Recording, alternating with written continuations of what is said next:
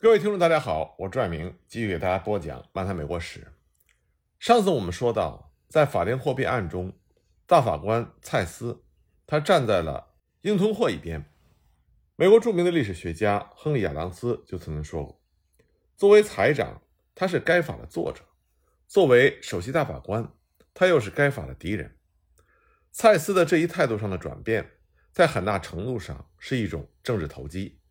因为他本来是共和党的大佬，1860年和1864年，他曾经两度和林肯竞争共和党总统候选人的提名。林肯去世之后，蔡斯觉得自己应该是一868年总统大选共和党的候选人，但是共和党却明确表示要提名内战英雄、联邦军队总司令格兰特作为总统候选人。为此呢，蔡斯摇身一变，变成了一个民主党人。希望能够成为民主党的总统候选人，结果最终也未能如愿以偿。由蔡斯撰写的法院多数意见认为，发行法定货币不是国会行使战争权力的必要的、适当的手段，并且进一步声称，强制债权人接受绿背纸币的做法，实际上降低了债权人回收到的款项的价值，是一种未经正常法律程序就剥夺债权人钱财的行为。因此，这项法律违宪无效。最高法院挑战强势国会的勇气可嘉。但是，就像其他人所说的那样，如果说其他法官所作所为或许可以被视为道德勇气的话，那么蔡斯的做法只能被斥责为假公济私的又一案例。他的表现不能看作司法独立的标志，而是对总统提名的谋求。最高法院的这个立场仅仅维持了短短的一年。如此朝令夕改的做法，无疑损害了最高法院的威望。后来的首席大法官休斯就曾经评论说：“重新审理此类案件是一个严重的错误，而在如此短的时间里，仅以一票之差就推翻之前的决定，动摇了民众对最高法院的尊重。”最高法院的这一改变，与其说是一种原则改变的结果，倒不如说是大法官人事变动所致。这个时期，最高法院的人数增减，折射出国会和总统的争权夺利。一八六五年，大法官卡特伦去世，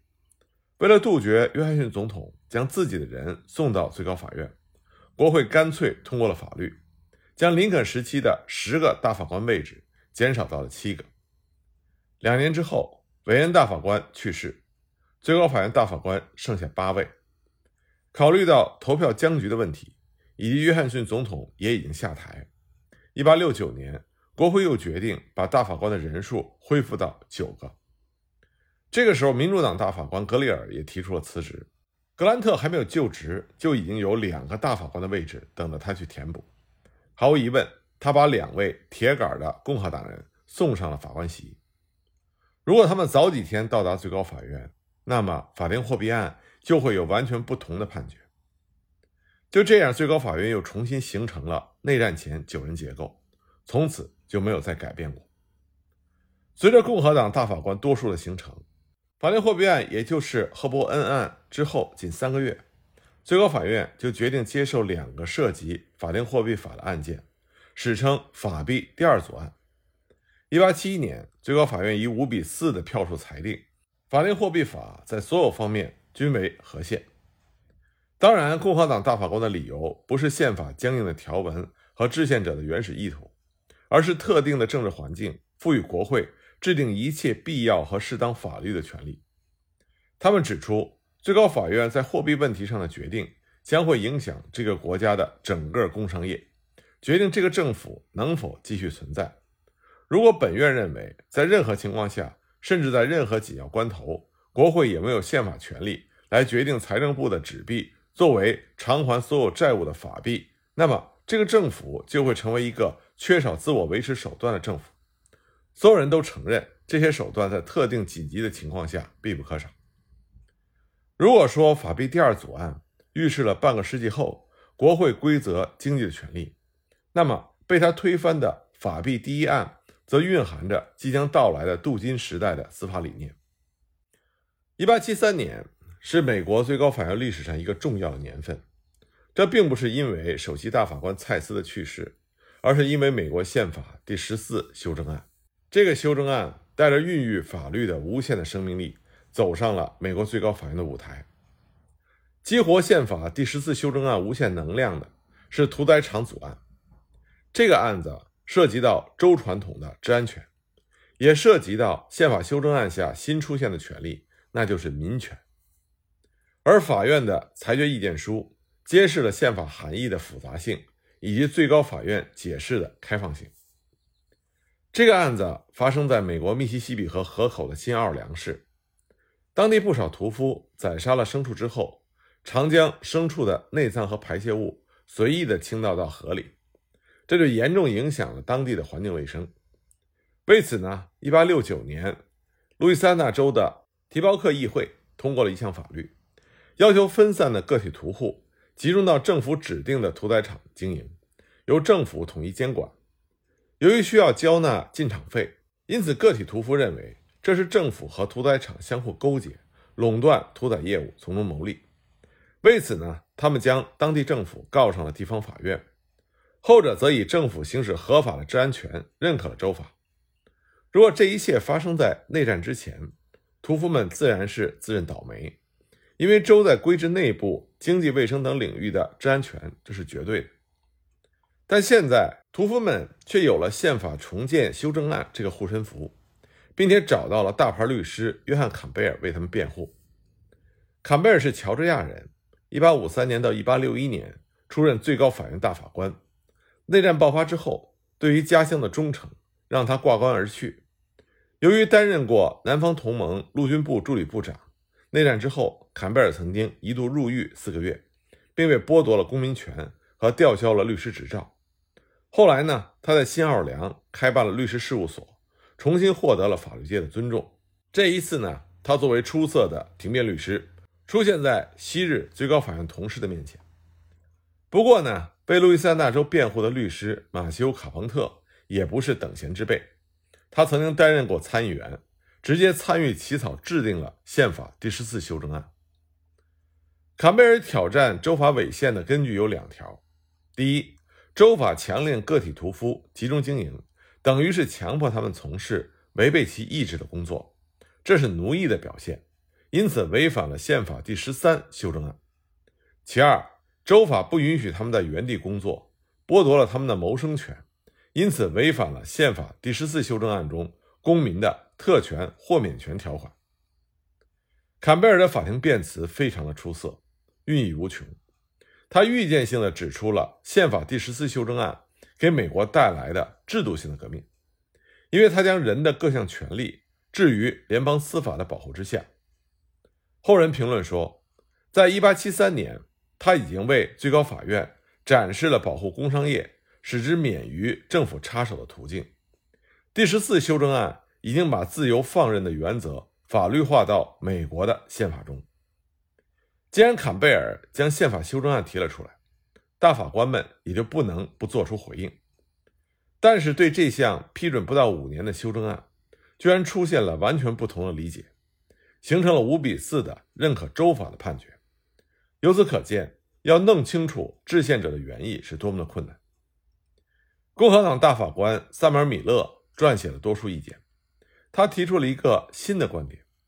同时利用老的见解。来说明其认可州法的宪法根据。他的新观点直截了当，那就是第十三、第十四修正案是专门针对黑人的，不能够作为宪法根据来要求联邦政府保护非黑人在本案中，也就是屠夫的特权豁免权。这个判断从表面上来看，至少是黑人的胜利。但是如果仔细分析他的言辞，就会发现，他实际上为进一步限制。重建修正案的适用范围提供了可能。他承认第十四修正案授予了联邦额外的权利，但这只是对各州施加了额外的限制。这个表述就播下了州政府行为论的种子，含义就是：只有当州法或者政府行为违反第十四修正案的时候，联邦才能够保护黑人。如果一个私人剥夺了黑人的权利，联邦政府只能袖手旁观。米勒所利用的老的见解是区分州公民和联邦公民的身份，基本上是对坦尼在斯科特案中相关论点的继承。他暗示第十四修正案并没有将权利法案所保护的基本权利从针对联邦政府扩大到针对州政府行为，它只适用于非常有限的案件，那就是州损害了作为联邦公民身份的那些特权豁免权。这些特权非常有限，像全国自由旅行、在公海获得联邦保护这项权利，而所定义的个人的州公民权则非常的广泛。包括权利法案中的诸多权利，因此呢，屠户目前的权利诉求不属于联邦公民的特权豁免权之列，依然属于州公民的权利范围，由各州全权负责管理和保护。米勒对于特权豁免权这个狭隘的界定，其后果之一是消除了用这宪法条款来保护刚刚获得解放的黑奴的可能性。那么，对于屠宰场阻案的意义。同样产生了重要的影响，与多数意见相似，意义呢也是以这样或者那样的形式与坦尼法院的判决发生了联系。民主党人大法官斯蒂芬·菲尔德的异议得到了蔡斯、约瑟夫·布拉德利等三位大法官的赞同。与米勒一样，菲尔德声称第十四修正案的特权豁免权条款并没有给公民带来新的权利，但是。修正案调整了联邦与州的关系，它为公民权利增加了一层联邦的保护，因为这些权利属于所有自由政府的公民，自由劳动的权利以及推而广之契约的权利，是人类一项最神圣不可剥夺的权利。共和党人布拉德利大法官不仅加入了菲尔德的异议，而且在自己的异议中进一步阐发了第十四修正案的革命性的含义。他将菲尔德含而不露的观点明确化，也就是第十四修正案不仅仅限于黑人，他所要消除的危害也不仅仅限于奴隶制及其附属物，而是对联邦政府不忠和不服的精神。多少年，这种精神一直困扰着这个国家。和米勒一样，布拉德利大法官他也继承了坦尼的衣钵，而且是从他最蔑视的斯科特案的判决中，这就是正当程序的理论。只不过，布雷德利的正当程序来自于第十四修正案，而不是像坦尼那样来自于第五修正案。从美国的政治传统出发，他强调生命、自由和财产，这是公民的最基本的权利，非经正当程序不得取消。而这里的正当程序，就是那些必须或者适合于所有人共同利益的法律。在他看来，一项禁止一大批公民从事一项合法职业。或者禁止继续一项从前从事的合法职业，就是未经正当法律程序剥夺他们的自由和财产。虽然菲尔德和布拉德利的异议没有能够保护住屠夫的利益，但是布拉德利的实体性正当程序以及后人概括的菲尔德的契约自由，却是19世纪末成为最高法院对十四修正案的主流解释。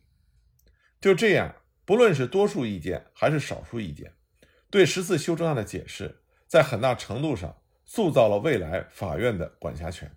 而且呢，他们在一个问题上逐渐走到了一起，那就是把十四修正案从保护被剥夺者、反对歧视性法律的武器，转变成了保护工商业、抵制政府规制的工具。在内战和战后的重建时期，这是美国一个比较特殊的年代。罗马人曾经说过。战争期间，法律无言。在遭遇了像斯科特案这样的法治滑铁卢之后，要指望最高法院在行政部门独大的战时和国会专权的战后有所作为，这实在是难为最高法院。另外一个值得注意的问题就是，在战争和重建这样的特殊时期，不论是总统还是国会，都想通过自己手中的特权，也就是总统的大法官任命权。国会的大法官批准权，以及控制大法官人数和法院上诉管辖的权利，来间接或者直接的控制最高法院司法权的行使。这样的干预的确会收到一时之效。那么具体的体现呢？就是在这一时期，很多重大的判决都是以党派划界。从这个意义上来说，内战和重建时期的法院是美国历史上最政治化的法院。不过，就这一时期法治发展的大趋势而言，最高法院还是在努力恢复因为斯科特案而受到伤害的威望。希望能够逐渐摆脱政治的直接影响。一八七三年的屠宰场阻案就是一个很好的例证。这个案子可以看作是让法律回归法律的标志。其多数意见是由四个共和党人和一个民主党人构成的，其少数意见则由两个共和党人、一个民主党人和一个独立人士组成。另外呢，相互对垒的阵营也没有像坦尼法院那样有着明显的地区分解。屠宰场阻案裁决作出的时候。蔡司已经病入膏肓，无力撰写自己的异议。入主最高法院初期，蔡司让自己的政治野心干涉了本该中立的司法责任。现在能让屠宰场阻案这样充满张力和生命力的判决作为自己法律生涯的休止符，这对于蔡司来说多少也算是一个安慰。与同一时期最高法院臣服于总统和国会相对照，最高法院的办公条件却有了。重大的改善，结束了多少年来只能蜗居于地下室的窘境。最高法院建立之初，它的办公地点曾经在纽约的皇家交易所和费城的市政厅。那么，在1800年美国定都华盛顿之后，最高法院依然是居无定所，只能借用国会山一楼众议员一个委员会的会议室。尽管最高法院一直希望有一个自己的独立栖身之处。而且出色的法国设计师拉方丹在做华盛顿城市规划的时候，在白宫和国会山之间专门给最高法院保留了司法广场。但是国会根本就无意花钱盖楼。十年之后，国会山北翼扩建之后，参议院的议事厅更上一层楼，便把自己原来的议事厅留给了最高法院。这个议事厅原来算是一楼，改建之后反而成了地下室。不过，对于最高法院来说，聊胜于无，总算有了自己独立的家。一八一四年，国会山被英军焚烧，最高法院又在外过渡了五年，直到一八一九年才回到他办公的地点。比起国会山立法部门的厅堂来说，这个地下室又小又简陋，就像是一个大户人家的酒窖。有人就挖苦说，将最高法院置于参议院的地下，这是一个不公正的安排。或者这是出于这样的一种想法，那就是法官应该低于立法。这样寄人篱下的情况一直要到1861年，当时国会山再次扩建，国会两院有了新家，就再次把参议院旧议事厅给了最高法院，使之也更上一层楼，从地下来到了地上。大法官终于有了通常法院应该有的条件，那就是高高在上的法官席、大理石的石柱、独立的更衣室。最高法院在这里一待就是七十五年，